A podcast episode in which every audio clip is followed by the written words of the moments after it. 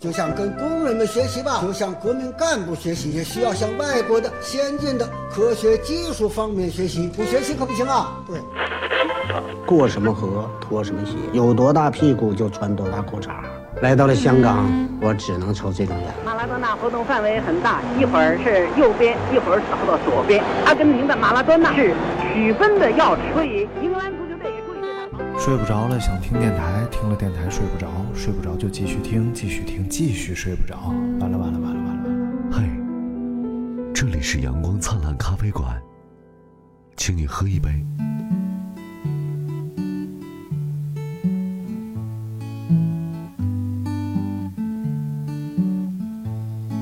灵魂拷问啊，灵魂拷问，最近得什么病了？哎，跟大家老实说吧，我觉得这事儿这是真的，大明啊，这种事儿啊没有必要藏着掖着，不是见不得人的事儿。得病怕啥？你不管你得什么病，大伙儿都能有个原谅，对不对？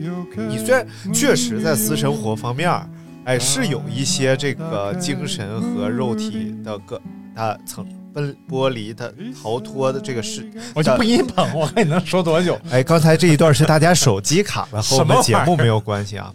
哎，最近得什么病？我为什么非得最近得什么病了？而且你这个这样这样上来就这么问，之前说过了啊？是吗？是的啊，我就是，这就是整个这个节目的延续性，对不对？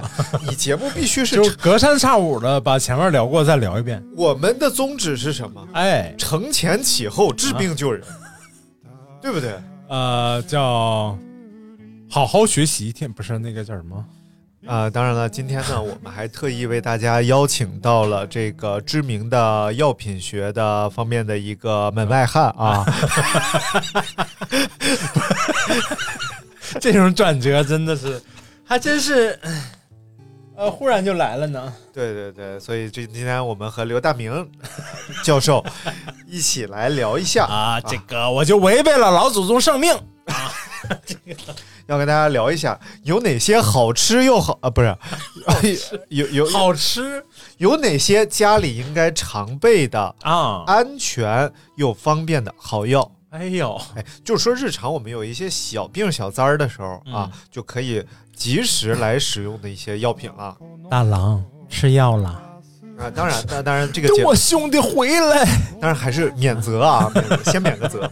就首先呢，什么叫先免个责呀？首先呢，就是还是建议啊，不管用任何药，一定要遵医嘱。你就把这个帖子是哪儿发的读一下就行了。哎，有问题就找他。就什么帖子？哪哪个帖帖子？就是那个没有丁香医生这个帖子没有。就是这么说吧，就是说呢，我们这些药品，第一它是非处方药，哎，对不对？日常吃哪哪都能买着，副作用没有什么副作用，或者副作用 很小啊，不容易有副作用。然后第二呢，它针对的是一些基础的一些就是小病，哎，小病小灾儿。哎，你说维生素 C 要是成两斤两斤吃，会不会有问题？呃，这个维生素 C 吧，它。因为它是片状的啊，一片大概是一克，两斤呢大概就是一公斤，就是一千片。你的肾功能会不会出问题？我觉得是胃功能先出的问题，是不是？就撑挺啊，那可太撑挺了。什么药也没有两斤两斤吃的，对不对？只有药引子能两斤两斤吃。药引子，就那那我就是我那腿上拿块肉回去炖。啊，我朋友的家人啊。得这个叫叫痔疮，不是得这个 尿结石嘛。啊，然后就是偏方嘛，哎。哎，中医偏方啊，药引子是猪蹄儿，这人我好像也认识，呼猪蹄子嘛，就给他往往出踹嘛，说这个猪蹄儿就能给他踹出去。啊，而且人家都说了，说最好是后蹄儿。啊。因为后蹄劲儿大呀，因为猪一一般猪前驱的比较多，你知道吧？前前蹄驱动的比较多，靠后蹄往出踹，就就就蹬蹬，就那样的。我认识的猪都是四驱的啊，是吧？没有两驱的啊，我不认识猪。那你介绍一下你的朋友吧。你不就四驱的吗？你给我滚！没有没有，我的车都是两驱的，好像你车是四驱的吧？果然啊，哎呀，什么人玩什么车，哎呀，咋的？什么人玩什么鸟。但是还还是说这个，首先用药一定要遵医嘱，啊，然后当一些你很确定的病症使用的是非处方药来减轻这个病灶的时候，也一定要按说明书来吃。对，哎，有些坊间有很多流传啊，嗯，有些人说了，这真是我听着的一些长辈跟我说的，说这个药啊，他为了让你多吃点儿，啊就让你的病好的慢一点儿。啊，所以呢，它的剂量就不足，所以写一片儿你吃两片儿，这样你好的就快。哎呀，当时我觉得打开一扇世哎，界的这怎么。跟上次咱们聊那个饭馆说，为了让你多吃点儿，然后就调咸点儿或者调淡点儿我觉得这个有可能 是可能。你看那个食神啊？周星驰那个什么什么呃，有多咸给他做多咸，然后什么有多少水放多少水我都没正经看过《食神》，啊。我觉得神神叨叨的。哎，你作为这个啊，餐饮业的巨小铺餐饮业巨鳄，再加上你的餐厅马上就要开业了，啊。你还是要看看食神，学习一下。我对前面大家不知道你在说啥，是小徽州记正在升升级改造。啊，对对对哎，也将从一个这个米其林一星呢 升级到米其林三星。哎，啊。就此呢，大明买了很多轮胎，已经囤在店里，就为了就是补胎吸，引米其林的注意力，你知道吗？吃饭免费补胎，就是胎没破给你扎破先，对，嗯而且用的是米其林原装的胎皮儿给你补胎，买回来米其林嘎下来，嘎下来然后给你，是不是吃饱了撑的都是有点？来来，咱们言归正传啊，哎，正所谓是盐多了不甜，糖多了不咸，鸡多鸭多了不下蛋，老大这多了特别像外语啊，糖多了不咸，盐多了不甜，你你是不是玩疯了？进口里。你是不是疯了 你刚才说的特别像那个，啊？啥药也不能吃多，是不是？我们就先说说家里如果要备药的话，啊有哪几大原则啊？啊，第一大原则，不能多背，你背完了开个店你不合适这什样。么？开个店就合适了，但你起起不了照，你知道吗？首先，这个药啊啊，它不是饭，你别别整那么多。是啊，这药不是饭呢，原来对你不能要饭呢，它不能不我以前真觉得就是药可以当饭吃是吗？你真有病。这个药它放久了也是会过期的，啊所以呢少备，然后呃隔一段时间你还要换一批。啊比，如说每隔一年你查一下你家小药箱对有没有哪些药已经过期了，赶紧吃，吃完了赶紧换，哎，就你 集中时间把过期药吃一下。集中时间把过期药所能治疗的病症得一得。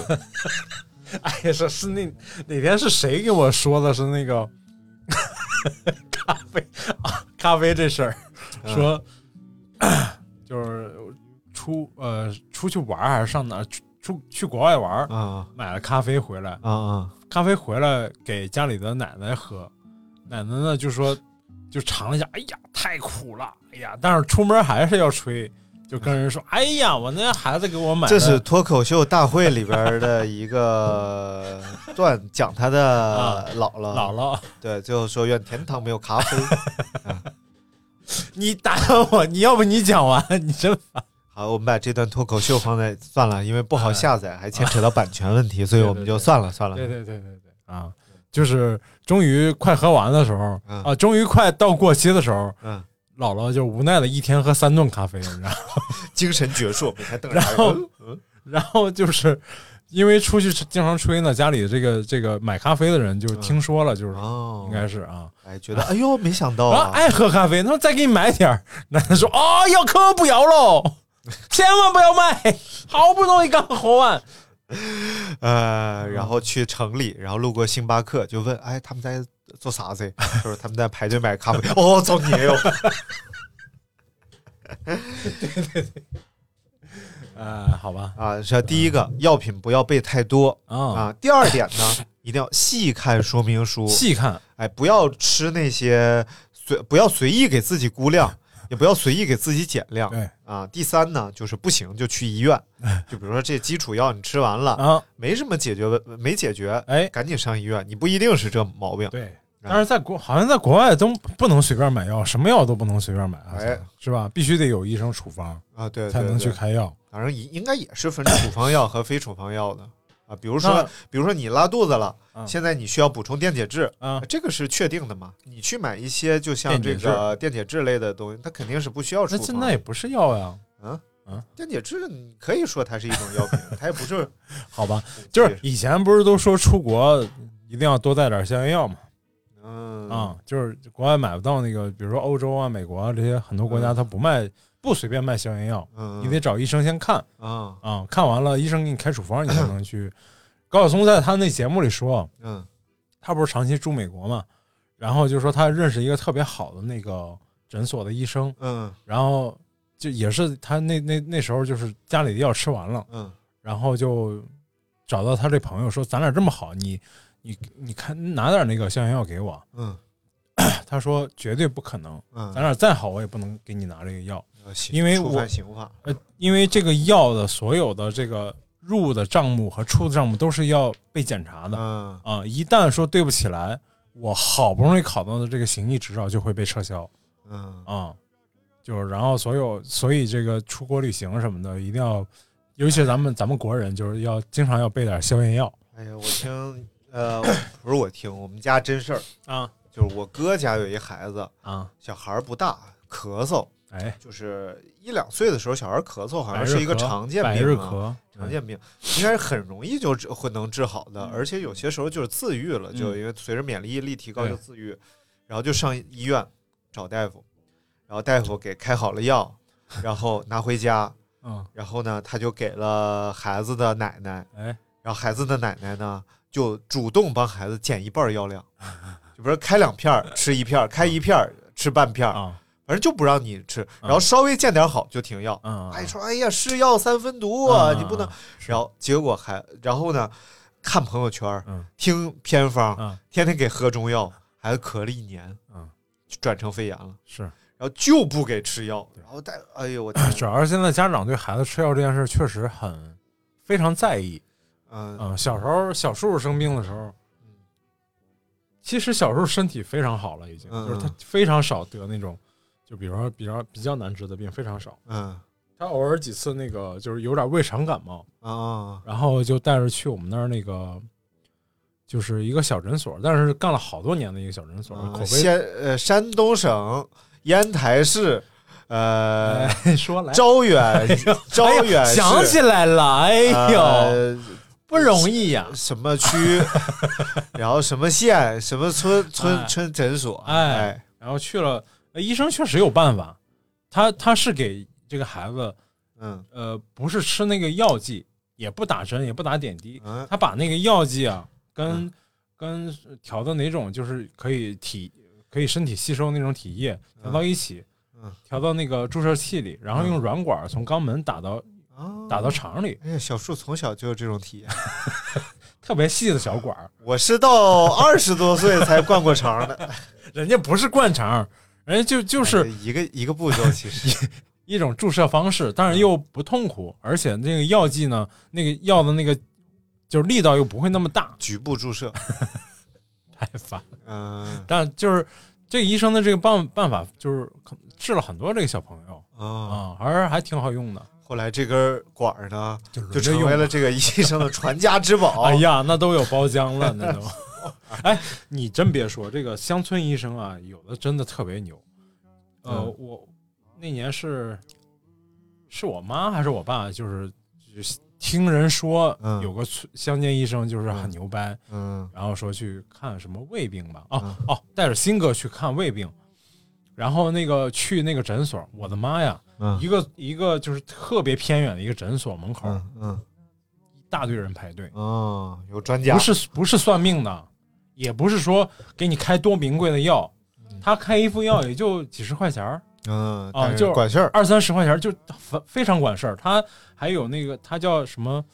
他提呃给你治，比如说治胃病，他不是让你口服药，嗯他有一种那那种叫膏膏药式的东西，然后把那个药剂哎放在那个膏药上，然后贴在肚肚脐上。哎，贴肚脐儿治 胃病。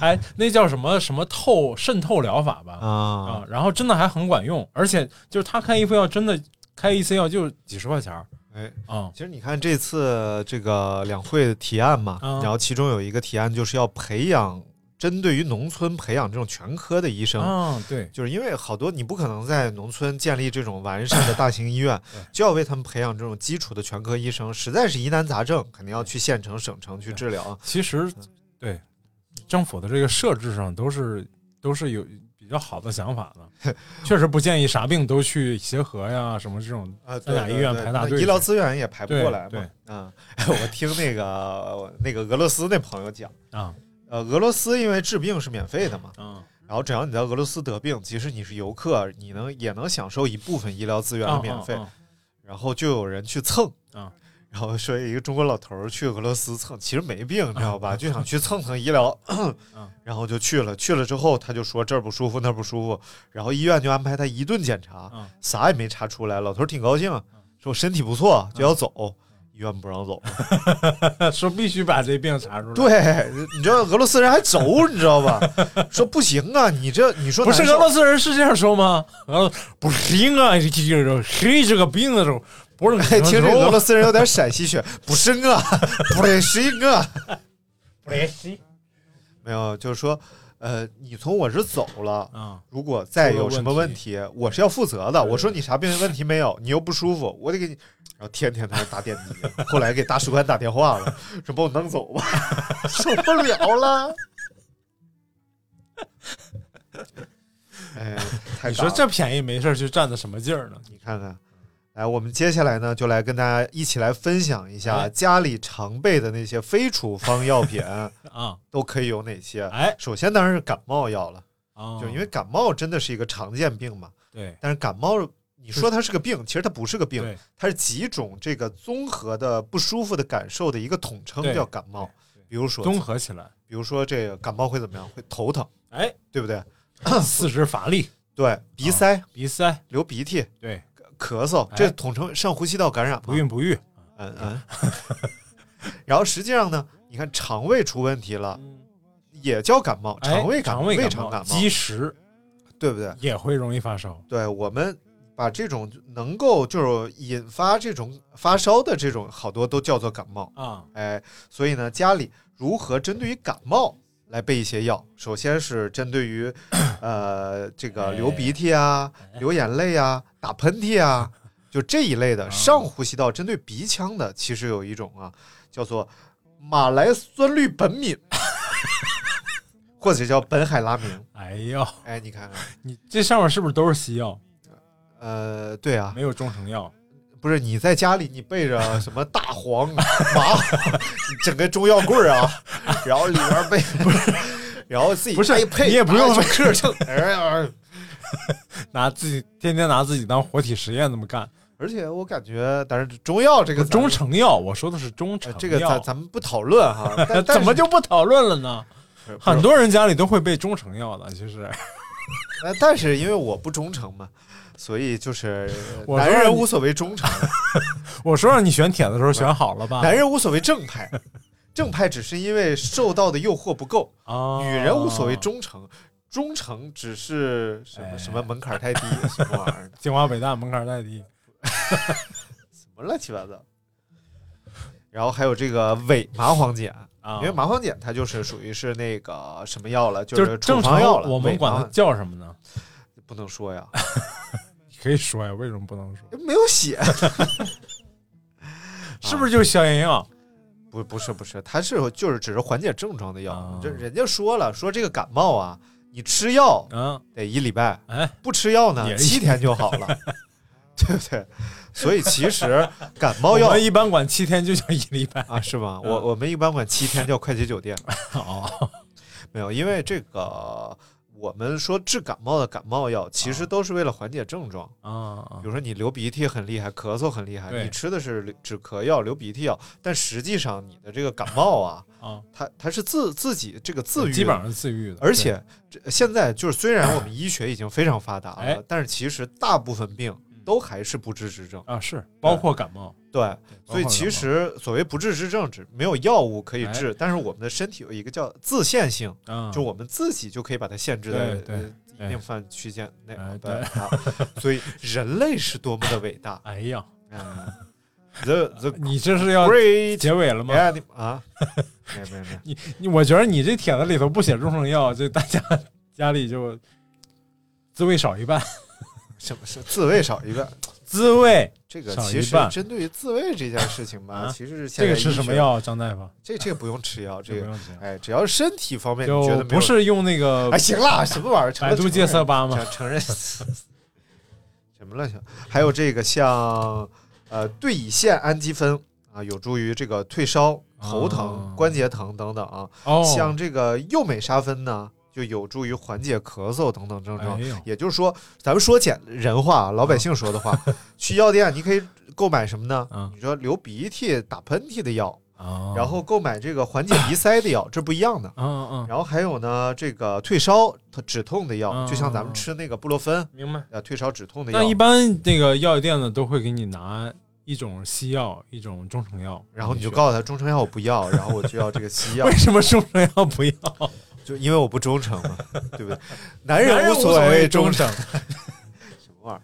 然后这个，但是要提醒大家的是，不要选择含有这个金刚呃焕安吧，这金刚烷胺什么玩意儿这个药啊金刚烷就是，King Kong Good Night。一定要选择单一有效 成分的药，不要用这个复方什么复方什么，啊，为什么呀？因为这是为什么？呃，因为因为这个，你一旦选择复方的话呢，其实有可能你针对的这个这个药品所针对的病症你并没有，哦你就过量摄入了嘛。我是哦我是这么理解的，当然还是要请大家 呃怂了怂了。这么认真的说了一个你不不是真知道的事儿啊！没有，当然就是如果是医生给你开的，哎就是复方类的药，我觉得还是要遵医嘱嘛。比如说肯定要遵医怎么怎么怎么样。对然后结果呢，你只有鼻塞这一个症状，啊结果他又退烧了，然后又呃止 流鼻涕了，又止咳了。你大部分摄入的是无效的药物，啊你还要肝脏来代谢掉它，啊你说这不是有一点儿过度使用了，对不对？所以我说我现在这个代谢，我小时候吃过一种那个消炎药，现在都好像已经没有了，没太听说有。是哪种中成药？嗯？不是，你为啥不吃是中成西药你为啥不吃中成药 是西药叫复方新朵明，啊？你听说过吗？那新哥为啥躲着你？新朵明，就新哥躲着刘大明。李朵流，哎呦，呃，哎，是个大那种大片儿的那种消炎药，啊就有点像那个止疼片儿，最早的止疼片儿，啊你，都没吃过，就塑料袋包的，一包包两片儿那种。我的家长对我还是负责的。不是，我们那县城买不着别的药，而且家里就是你小小病小灾的，家里常备的真的就是复方新朵明一大瓶，啊然后里头那个大药丸尺寸比比一分钱稍微再小点儿，那你在马路边捡到了吗？对就交给了警察叔叔。啊，警察叔叔比一分钱还小一点，挺小的对啊，厚啊，啊，厚厚厚大白片儿，厚厚厚 咋的？啊！行，你继续说大白片儿啊，没有，现在都没有这个。呃你继续说，你说你烦不烦？呃不烦，厚的大屁眼儿，能播吗？你自己在那笑，笑脸通红，你什么玩意儿啊？神经病！啊，念吧，接着念吧。哎呀，你继续复方新朵哎明，你念这些的时候，我就想起一个相声，嗯就是那个胡大师，胡大师讲的那个，再打点那个，呃就是把 b l o f 哎呀，停止处理啊。啊！来来来，我们继续啊，讲这个儿童成人啊，哎，其实用的药也不同，啊就是千万不要让儿童使用成人所用的药物，你们哎各方面机能都是不一样的。所以六个月以下的婴儿啊，可以直接给他用这种注射级的生理盐水，也就是百分之零点九的氯化钠，用小滴的吸管吸一点点，滴到宝宝的鼻腔里边，就可以起到这种通鼻的作用。哎呦，哎，就不用吃这种像成人一样哦止鼻塞的这种药物啊什么的，哦只要给它润一下就行了。不吃还得塞进去吃。哎，什么玩意儿？然后六个月以上的这个宝宝呢，如果是有这个鼻塞呀、流鼻涕等等有，我们这个很有必要，因为现在好多听众生孩子了，你知道吗？哎呦，原来我听众人家小高中生、小大学生，你流哈喇子干什么？啊，就说说的有点说的有点着急，你知道吧？哎，都生孩子了，我天！原来我都觉得小屁孩儿，我说别听我节目啊，啊少儿不宜。结果人家现在人，人比你还有成就，那那倒也孕育了第二代。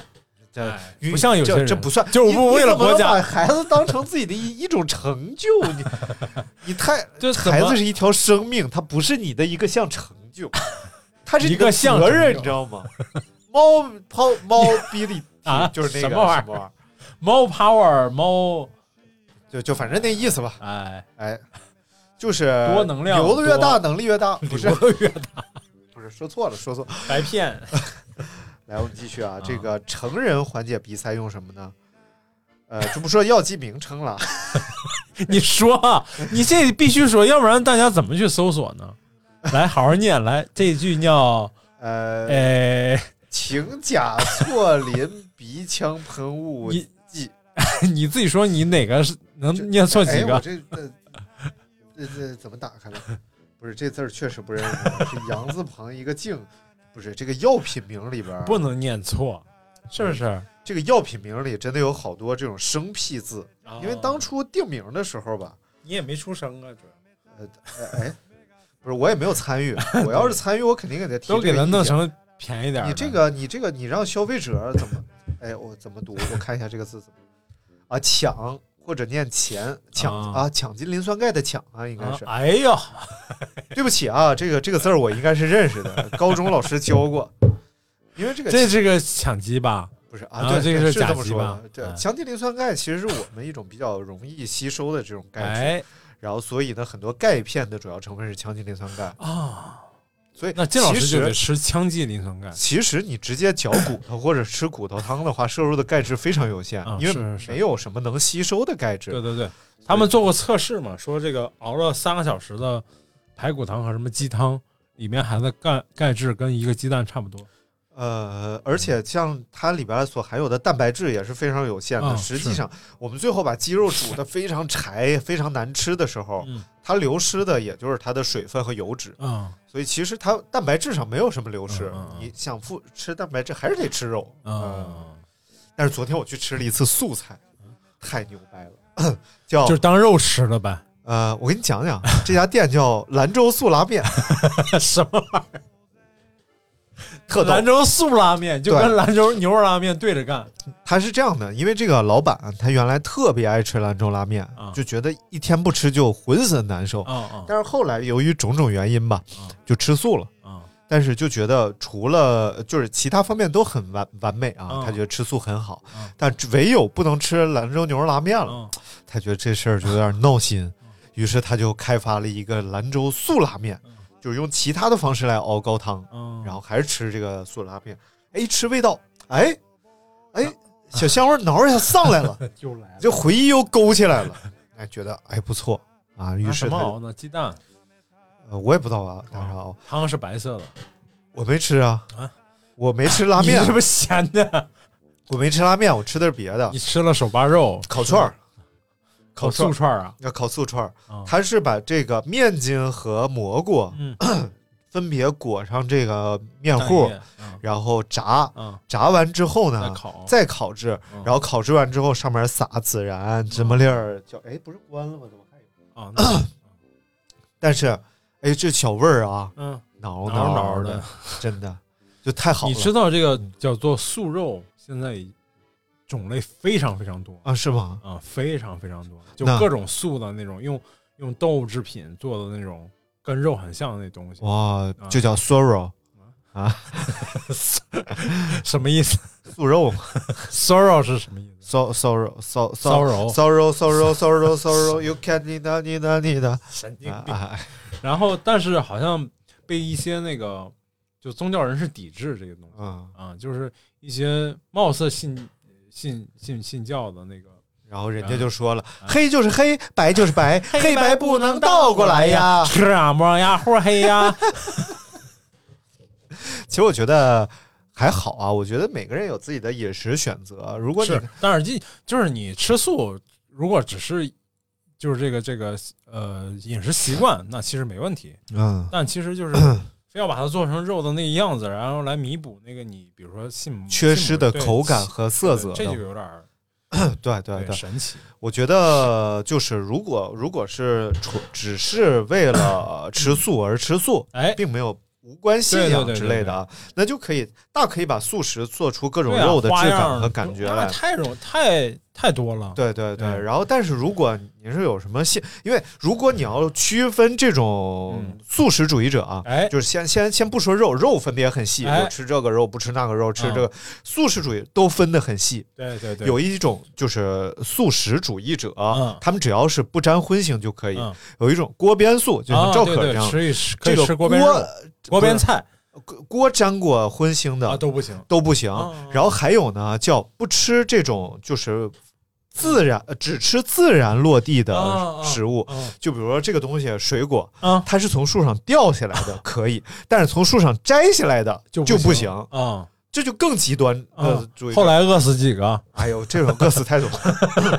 没有，如果我们在比如说在国外嗯办一个规模比较庞大、涉及各不交各种呃方面人士的这么一个 party，、啊。你就会收到海量邮件，啊，就是他们会说我不吃这个，啊还有过敏呢。啊，对有对对对，对人说我花生过敏、鸡蛋过敏，这个过敏那个过敏，对，然后所以是很难做的，做的特别完美的。对对对。所以国外人他们喜欢做冷餐会嘛，啊，冷餐会就是第一个是食物比较单一，对。就是它不会烹饪上像中餐那么复杂，然后你也不用了解它里边有什么没有什么，然后这个区域可能是什么这个，哎，这个区域没有牛奶，哎这个区域没有花生，这怎么着怎么嗯着，嗯，哎，花生也没也得戒，没有花生有人过敏的，坚果过敏牛奶过敏，对不对？明白了？所以其实很繁复，哎，没有必要去抗争，你愿意吃什么你就吃什么，对对。你接着讲，你那个吃烤串儿，然后呢？还有？然后还有一个叫嗯呃鱼香素丝盖饭。哎，在我脑子里就是你别放肉就行了。不是我今儿听这名儿我就觉得很满足了。然后我说给我来个鱼香肉丝盖饭，然后人家说鱼香素丝盖饭。我说哦，这里名儿里还有一个肉，就是在你印象里根本就是就是这个名儿里是没有肉的。然后他只要不在菜里不放就行了。它是鱼香素丝盖饭。哦，那就肯定还有一道菜叫苏西，京，京酱素丝，锅包素。青椒炒素丝。反正挺有意思。啊然后像这个萝卜丸子汤，它里边也有素丸子，啊而且那个素丸子吧，还不像咱们自己家做那种萝卜丸子，啊 咱们自己家的素丸子一吃就是素的，那丸子一吃就是肉丸子，但是它是素的，哦，就是它豆制品含量很高。我们是用豆制品的这种蛋白模拟动物蛋白这种口感啊，其实还挺有意思的。有意思。嗯，然后因为我也是旁边之前有一个呃有一个是老师辈儿的一个人，他们是天天吃这个素，但是为了增加这个品食用的品类嘛，他就开发了这种，就是就到处去买这种呃人家制作好的这种半成品类的嗯豆制品，然后素肉啊、素鸡啊什么，看看，对，所以其实弥补一下对欲望上的这种？但是这玩意儿吧，其实和减肥没有什么鸡毛关系。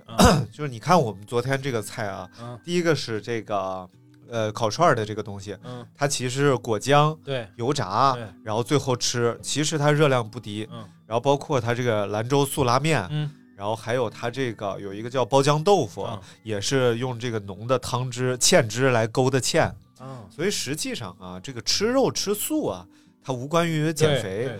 你想减肥还是要没什么。均衡，且选择这种烹饪方法是哎很重要的。所以呢，今天我们这个聊减肥的话 就是说到过敏呢，嗯，其实可以聊一聊，可以要备一些过敏药，哎，对吧？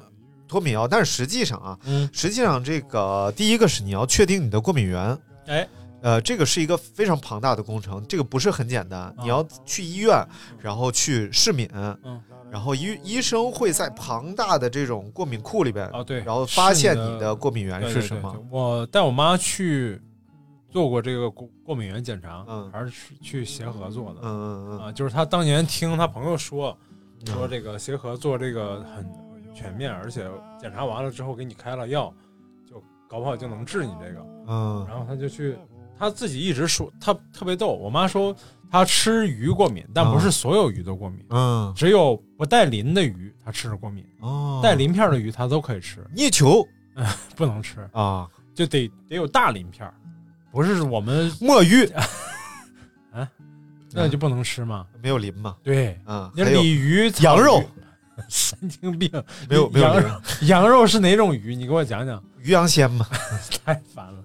然后他就呃去，我靠，我那次是真的第一次，还没有医改之前的协和，嗯，下午四点钟开始排队，嗯排到第二天早上八点，哎呦，跟春运似的嗯嗯，排了一个号。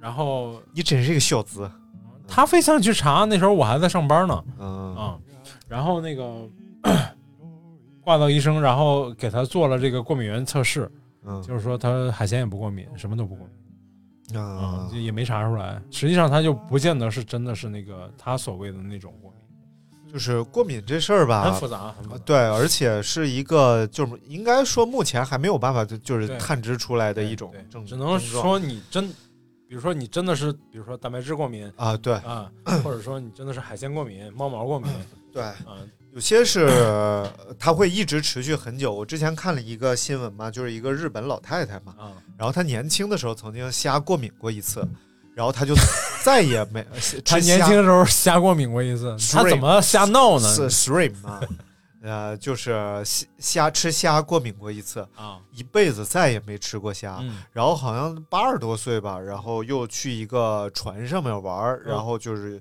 人家有新新鲜的虾嘛，嗯他觉得都这么多年，几十年过去了，就吃虾过敏死了哎呀妈，啊。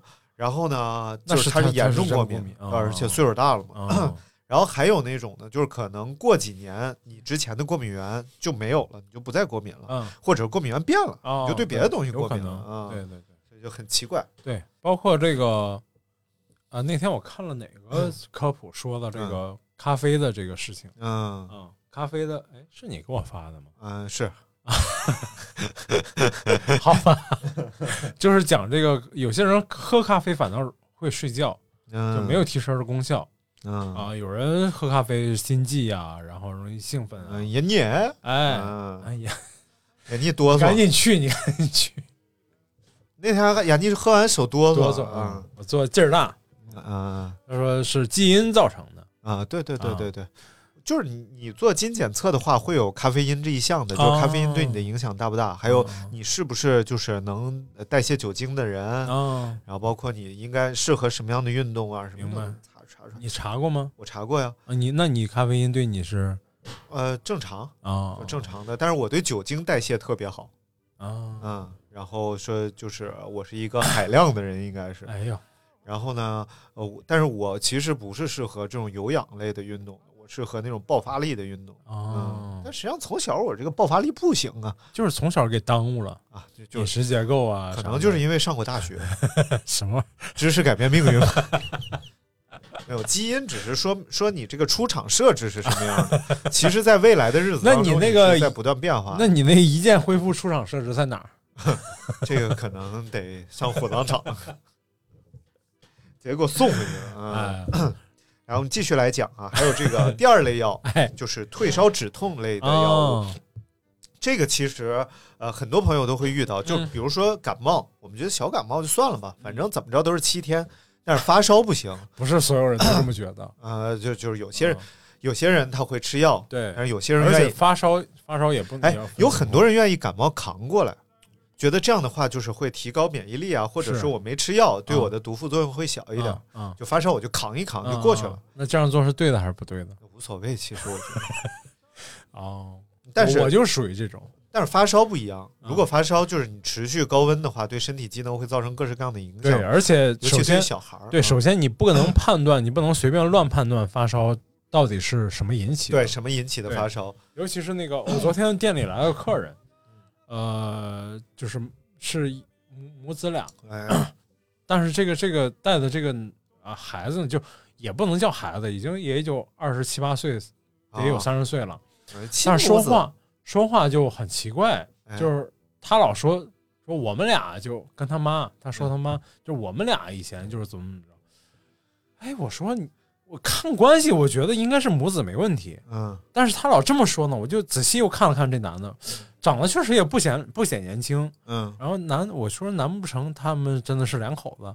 嗯，然后聊那个靳老师在，然后那那个女士就在跟靳老师一直在聊天，就说起了这那这个这个他这个孩子，啊。说当年就是高烧，不退，哦然后而且在在还在挺有名医院里治 治半天，就是说嗯。一直在打退烧针没退下去，嗯。结果就成了一个病毒性脑炎，其实就是病毒性脑炎嗯，然后烧糊涂了啊啊啊，烧的就是就是呃进 ICU 了，相当于非常严重，嗯。然后就烧到最后，不过还好抢救回来了，嗯，但是抢救回来他的他的这个智力就要开始从零岁开始慢慢恢复，嗯啊、就是刚出院没多长时间之后，他带带他儿子出来，儿子说话问他多少岁，他说两岁嗯啊，而且行为就是两岁。医生说，就是你再恢复一段时间，他就会恢复到正常的这这种状态。对就是他得往上撵，啊，得得得往上撵。对，嗯然后我就认知障碍，对，然后我就听他说话，我就觉得，嗯，说了几句话，我就知道他不太正常，就那个状态。嗯，所以发烧还是很很可怕的一件事，就是不要对，不要硬扛。对再不要生就是，呃，可以及时用退烧药，但如果是高烧不退的话，还是要到医院去做综合的检查。实际上，如果是高烧的话，就要就应该及时就医了。对对对对对所以咱们就说，一般这个呃，像布洛芬啊什么，它叫非甾体抗炎药嘛。哎，然后这种药品的话，一般就是兼具这种消炎啊、嗯退烧啊，然后止痛啊等等等等这种嗯功能啊。所以就是最常见的其实就是布洛芬。啊，哎，除了缓释胶囊，对，而且布洛芬它除了是退烧药，你看它也是止痛片嘛，嗯对吧？然后比如说牙疼啊、头疼啊、痛经啊，其实都是可以使用的。哦，芬必得但是嗯这个所有的非甾体抗炎药都有一个问题，它就是刺激肠胃。哦，如果你有胃溃疡啊，就是胃胃病啊、胃出血啊什么乱七八糟胃病，其实是不能使用的，理论上是不能使用的。要在医生医生指导下是服用。对，所以哎其实我觉得就是胃肠的健康啊，嗯非常影响生活质量。是，它不像别的病，治好了就治好了，胃肠病非常容易复发，然后而且长期的折磨一个人，所以一定要吸收也不好好，好好去把这个胃肠病治一下。就是人的健康好像跟就是你饮食不好就会有非常多问题，嗯饮食不好就是就就是肠道多少就会有问题。对，尤其是像，其实像咱们啊呃中国人受到这种幽门螺旋杆菌的影响非常大，啊因为咱们是共一呃就是这种共进餐进餐是吧？是吧？共餐制，对，哎，所以呢合餐制叫，很容易就是你有了，啊我也有了，然后他也有了，什么乱七八糟啊。然后呢，其实这种其对于肠胃的影响还是很大。幽门螺旋杆菌现在是可以检测的，对啊，就是用那个叫碳十四吧，还是碳十几？十四，对我知道，它是一个就是一个小管儿，你去检测的时候，它会让你吹这个小管儿，然后需要吹很长时间，嗯用你的哈气把这个管儿里边的一片试纸给它呕透了。哦，是吗？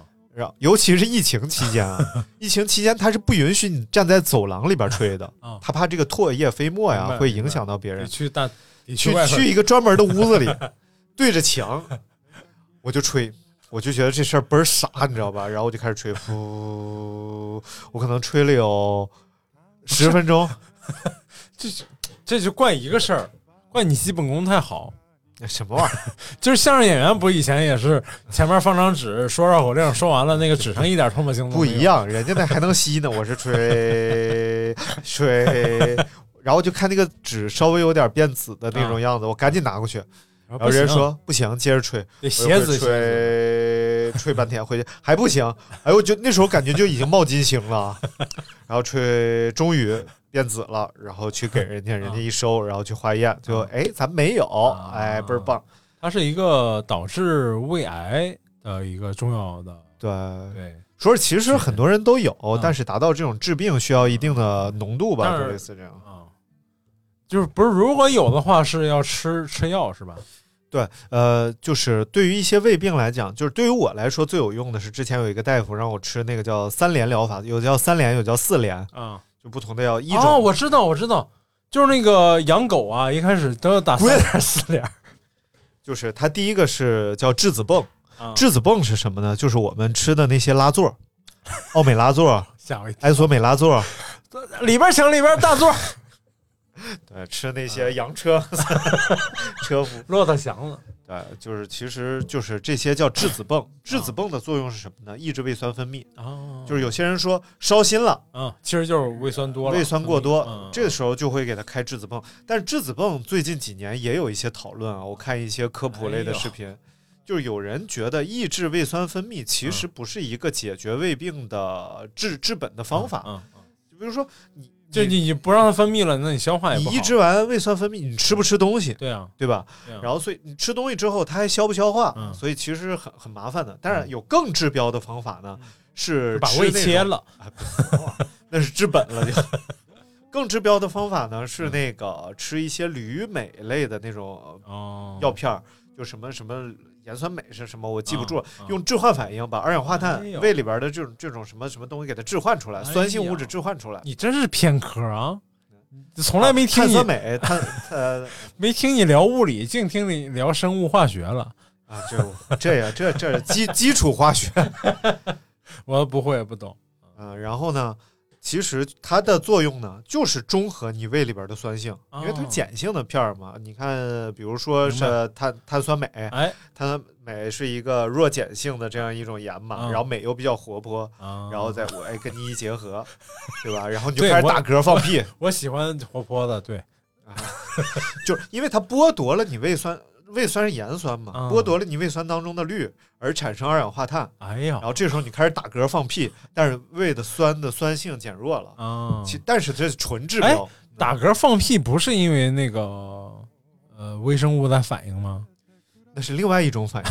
就比如说你喝牛奶了，打嗝放屁，这个也挺有意思的，可以跟大家说说。因为亚洲人普遍乳糖不耐受，啊，高达百分之九十多嗯。但是有些朋友说我能喝牛奶啊，，对，但是看你喝了多少。嗯你看咱们看电影那种欧洲人，嗯他那个冰箱里放一大扎牛啊，奶，对对对，拿出来吨吨吨吨吨，当水喝，比水还便宜。不是当水当啤酒喝了，我感觉那样是。然后呢，我们是没办法那么喝牛奶的嗯，如果那么喝的话，就会打嗝、放屁、拉肚子，啊，然后甚至是非常的不舒服，会呕吐啊什么的。而且那个什么，靳老师在英国不是待了二十多年吗？嗯，他的意他的意思是说，他出国之前不能喝北喝北京的奶就不行，就喝北京包括鲜奶、纯奶都喝都不行。但是已经很久之前的事儿了，他是九八年出的出的国，然后但是去了英国之后，不管什么奶都可以。我给你讲讲这个原理啊。哎，就我们的乳制品还是有不不不区别的。其实呃，当然肯定是有区别的。嗯，牛牛也不是一国，牛，牛也不是一国 牛，微生物也不一样。其实是这样的，就是对于很多亚洲人来说，我们同样可以喝牛奶，嗯但是我们乳糖不耐耐受的几率很很高。乳糖不耐受的原因是什么？嗯因为我们进化的更为先进，嗯，就是这是一个？这是一种断奶机制。就是让婴儿断奶的机制，为了解放成年承受的这种一种断奶机制。哦但是欧洲人他们在这一块进化的并不完善，哦所以他们的这种乳糖蛋白酶是终身保有的，不像我们达到一定的年龄之后就不保有对，乳糖半。三岁两岁多就断奶了。对，你看，然后呢？但是我们肠胃当中的一些微生物是可以分解乳糖的，嗯，这就是为什么有些人可以喝一些牛奶，比如说一天喝一斤奶，对，他是可以接受的嗯。但是一天喝三斤呢，嗯，他可能就拉了，明白。因为你的微生物代谢不了这么多了。啊但是在微生物代谢乳糖的过程当中，就会产生二氧化碳，啊，所以呢，有些人喝完牛奶会放屁。对，然后它产生其他气体，比如说产生一些像氨啊，然后等等一点放臭，屁啊、打嗝呀、就会有这种现象。嗯，但是比如说现在您不能喝牛奶啊，哎，然后这个时候你可以选择，首先选择舒化奶，对。就是一些分解完乳糖的牛奶。对，那个片名就叫舒化奶，啊，对，品名。然后喝一段时间舒化奶之后呢，其实它乳糖不可能分解那么干净，嗯嗯嗯，其实是培养一下肠胃菌群，啊，然后你可以尝试少量喝一些普通牛奶，明白然后慢慢慢慢逐步加量，其实是可以培养出来一些这个肠胃当中的菌群，哎，来帮你分解一些乳糖的。啊但是还是喝不了像西方人那么喝牛奶，还是喝不了。咱们喝奶的习惯也没有也没有猛到那样，对，对，一般一般就是为了为了喝奶而喝奶，而不是为了不是当把奶真的当别的喝。而且咱们的牛奶也普遍偏贵，嗯所以真是论斤一天喝两三斤牛奶，其实成本挺高的，对对对尤其是巴氏奶。不过现在咱们那个牛奶的选择已经越来越多了对啊，就是而且价格也已经基本上打下来了，对不算贵了。嗯，嗯。接下来咱们说说这个吐痰，哎，不但有 什么？不能光会痰吐，还会得会吐痰。然后咳嗽多半都是因为有痰，有时候你觉得你是干咳，其实是有这个细微小痰珠啊，哎可能挂在什么地方，让你但为什？么会有痰呢？哎，这个有痰就要说了啊啊，谭派嘛，就金马力量啊啊，这是痰派吗？不知道 那你还提，你也不了解痰派。这个咳嗽肯定是因为有痰啊，就是痰其实是为了把这种像我们呃，比如说我们现在有一些细菌感染啊呼吸道的粘液，是为了让这个呼吸道的粘液把这种已经战死的白细胞和哎细菌的尸体给它排排出来，出去。你不能让它都停留在你的身体里，哦所以要排出来，所以就产生粘液包裹它，把它运送出你的体。体你说的怎么那么悲壮呢？已经战死的白细胞，这就是一场战争。The history of human being is a history of the world。做个纪念碑什么的，呃 悼念一下。你你以为那小舌头是干啥的？啊那就是一座不朽的丰碑呀、那搁搁了扁桃体的那个就？就是把碑起了。这就属于是就是要呃做另作他用，起掉石碑，退碑还田什么玩意儿烂刀的啊。然后呢，所以治咳嗽主要是要化痰，啊？所以都叫止咳化痰。哎，哎清热化痰。中成药就 葵花牌儿然后呢，我们这个化痰性的药物通常可以选用什么呢？叫叫盐酸氨溴索。哎，大家可以看这个药物当中的有效成分像个女生名儿安秀索，安哎秀秀 或者是乙酰半胱氨酸，啊，针对的是这种刺激性的干咳。唯一的非处方药是什么呢？叫做呃氢溴酸右美沙芬。啊，哎，这是非处方药，剩下的都是处方药了。这个好有故事啊，嗯，右美沙芬，新婚夫妻暗藏杀机。嗯。呃，当然了，这个刺激性的干咳一般使用的是抑制咳嗽反这这种中枢神经的一种这个镇咳药啊，哦就是麻痹你的中枢神经，让你不感觉到想咳嗽。所以绝大多数都是处方药，一般的普通咳嗽是不需要使用的，而且大夫也不会给你开的，因为会成瘾，会产生滥用。哦，这就是为什么之前咱们看那种什么大必须喝大力，或者是有些药说已经不能给开必。须喝大力是什么玩意儿？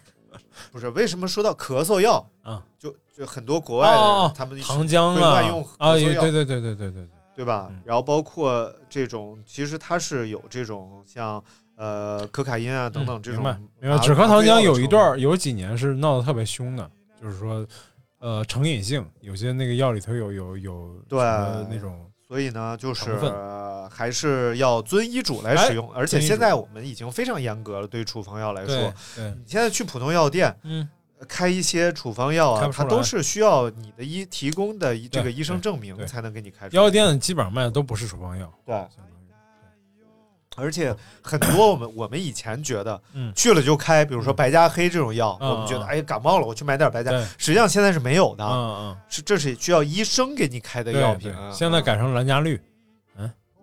就皮儿变了呗，颜色。变。然后接下来我们再说一大品类啊，哎。就是拉肚子、哦，腹泻药，这是也是一个常见的病症。复派三，哎，嗯。嗯，是复派三，复派三。嘛，谢霆锋嘛。谢哎，那个药十二道风味，啊 什么玩意儿？啊？不，十二个人呢？就是吃多了就会拉，不是不是，呃，这个腹泻别，看别看广告，看疗效，那不是也是嗯，腹泻药吧？腹泻其实原因也有很多，哎，具体什么原因 还是得遵医嘱。对你看很多事儿就是这样的，但是我们紧急解决有个什么办法？嗯就是首先腹泻最怕的是什么？不是怕拉，多吃是怕脱水，哦，就电解质紊乱嘛。哦，电解质紊乱就会造成你身体整个这种就内环境的失衡。那就得喝那个什么来着电？解补充电解质，就是呃那个东西叫什么来着？呃，补液盐。哦，我家常备补液盐，哎呦，因为除了那种种你是老电解质稳，除了拉肚子之外，其实你这种大量出汗之后啊，也会造成你内环境的一些紊乱但是，一般情况下，我们运动，我们只需要喝一点像宝矿力啊这样的电解质饮料，其实就能非常好的补充身体里的电解质了。哎，就是就是不是功能饮料的那种饮料，啊，对对吧？对对，哎运动饮料，运动饮饮料，哎对但是呢，有时候啊，就是你过度出汗之后，比如说夏天三伏天儿，嗯，你过度出汗已经出现一些表征了，不光是需要补充了，你开始头疼，对，然后你开始恶心等等，你就需要口服补液盐了啊啊，这就和拉肚子是一一样的，其实。所以呢，如果是就是这样的话，你家里可以那种小包的补液，特别便宜，嗯可能一两块钱一小包，嗯其实也不好喝，就溶解在温水里边嗯一喝，特难喝，其实就是盐水的味道啊，啊，但是确实有用。这这你这喝的都挺偏门儿啊，你这个，呃，所以呢，嗯。如果拉肚子的话，一种是就是有有细菌性的感染啊，比如说你非常确定的知道今天，比如说你就是吃坏了，吃了一个死螃蟹啊，这螃蟹已经死八天了，那挺啊，然后你还刺身把它吃了，就非常确定你知道你怎么回事儿。就是不想好了，所以其实小的时候，其实我妈老给我吃那东西叫什么佛派酸复派酸啊就我跟我才刚才我说的第一个就是这个，我一直不不知道它是哪几个字儿啊，对啊，但是实际上这个药好像不能给小孩吃的，啊，但是小时候反正它好像是都没少一一种抗生素吧？对对对，就是消炎药，消炎药，对对对对。所以其实消炎两种嘛，一种抗生素嘛嗯，另外一种是非载体抗炎药嘛。咱们今天都说到了，但是抗生素真的要谨慎使用，尤其是对于未成年人来说，抗生素真的要谨慎使用。非甾体抗炎药刺激胃，不是你说的都太专业了，像我这种我只知道吃所以你点消炎药这，种就是应该多问问医生。吃点消炎药，吃点中成药就行了。哎中成药毒副作用小点儿，不是毒副作用小点儿，是呃不良反应未知。哎，就不告诉你，这样显得特别安全，对不对？比如说啊，比如说哎，但是你你你不可否认，就有些中成药的名字，当你想到它，你就觉得很那什么。比如说，比如说你你呃扁桃体发炎，整上火了那种症状，哎哎，然后有有个药叫大青叶，大清都亡了，你你还叶 什么玩意儿？大青叶，你想想，哎，你 就是想到这药，你就觉得嗯会有用。大清的夜啊，静悄悄，行嘞。啊，所以呢，家里边啊，如果腹泻引起一些内环境的紊乱的话，哎，还是要常备一些补液盐。那么便秘呢？啊，哎，便秘，有些朋当然首先便秘要吃药吗？首先，我们先规范一下这个便秘的认知啊。哎，其实一个人从一天三泼到一周一泼，其实都算是正常范围之内的。哦，所以不要为自己拉了几坡而烦恼，因为你不想拉，说明你还没有处理好。哎这是一个这是一个在这方面特别有专业专业精神的人的一个，而且这个便秘这个东事儿，嗯，好，本期节目先 管你快回吧。什么玩意儿？走，哎，差不多了，这个便秘就要用开塞露。好，感谢。不是，你好好说，啊，你快回吧，到点了，没有没有五，十七分钟了，真的你。你你你好好结束，你怎么回事？啊，这个便秘啊，其实是一种，就是就一定要你现在受心理影响非常大啊，哎，所以呢，就是你不要就是因为这个呃心理的原因啊，有些人心理已经崩溃了。然后他他就可能导致你就是拉不出屎来，所以呃三两三四天啊，嗯你大便一次都是非常正常的。你刚才说是七天大便一次，也三加四不就七吗？张大夫，你怎么乱讲话呢？哎，所以就是还是希望大家对大便有一个正确的认识。哎，今天呢，我们跟大家分享了几款家中应该常备的这个药物啊。当我们这个来，能记住几个，请打在公屏上啊，。一个都记不住。好了，那接下一期呢，如果我记得的话，我们可以继续为大家分享一些其他其他家里边可以备的一些。你不用期待了，药他肯定记不住。好了，感谢大家收听本期阳光灿烂咖啡馆，我们下期再会，拜拜。拜拜。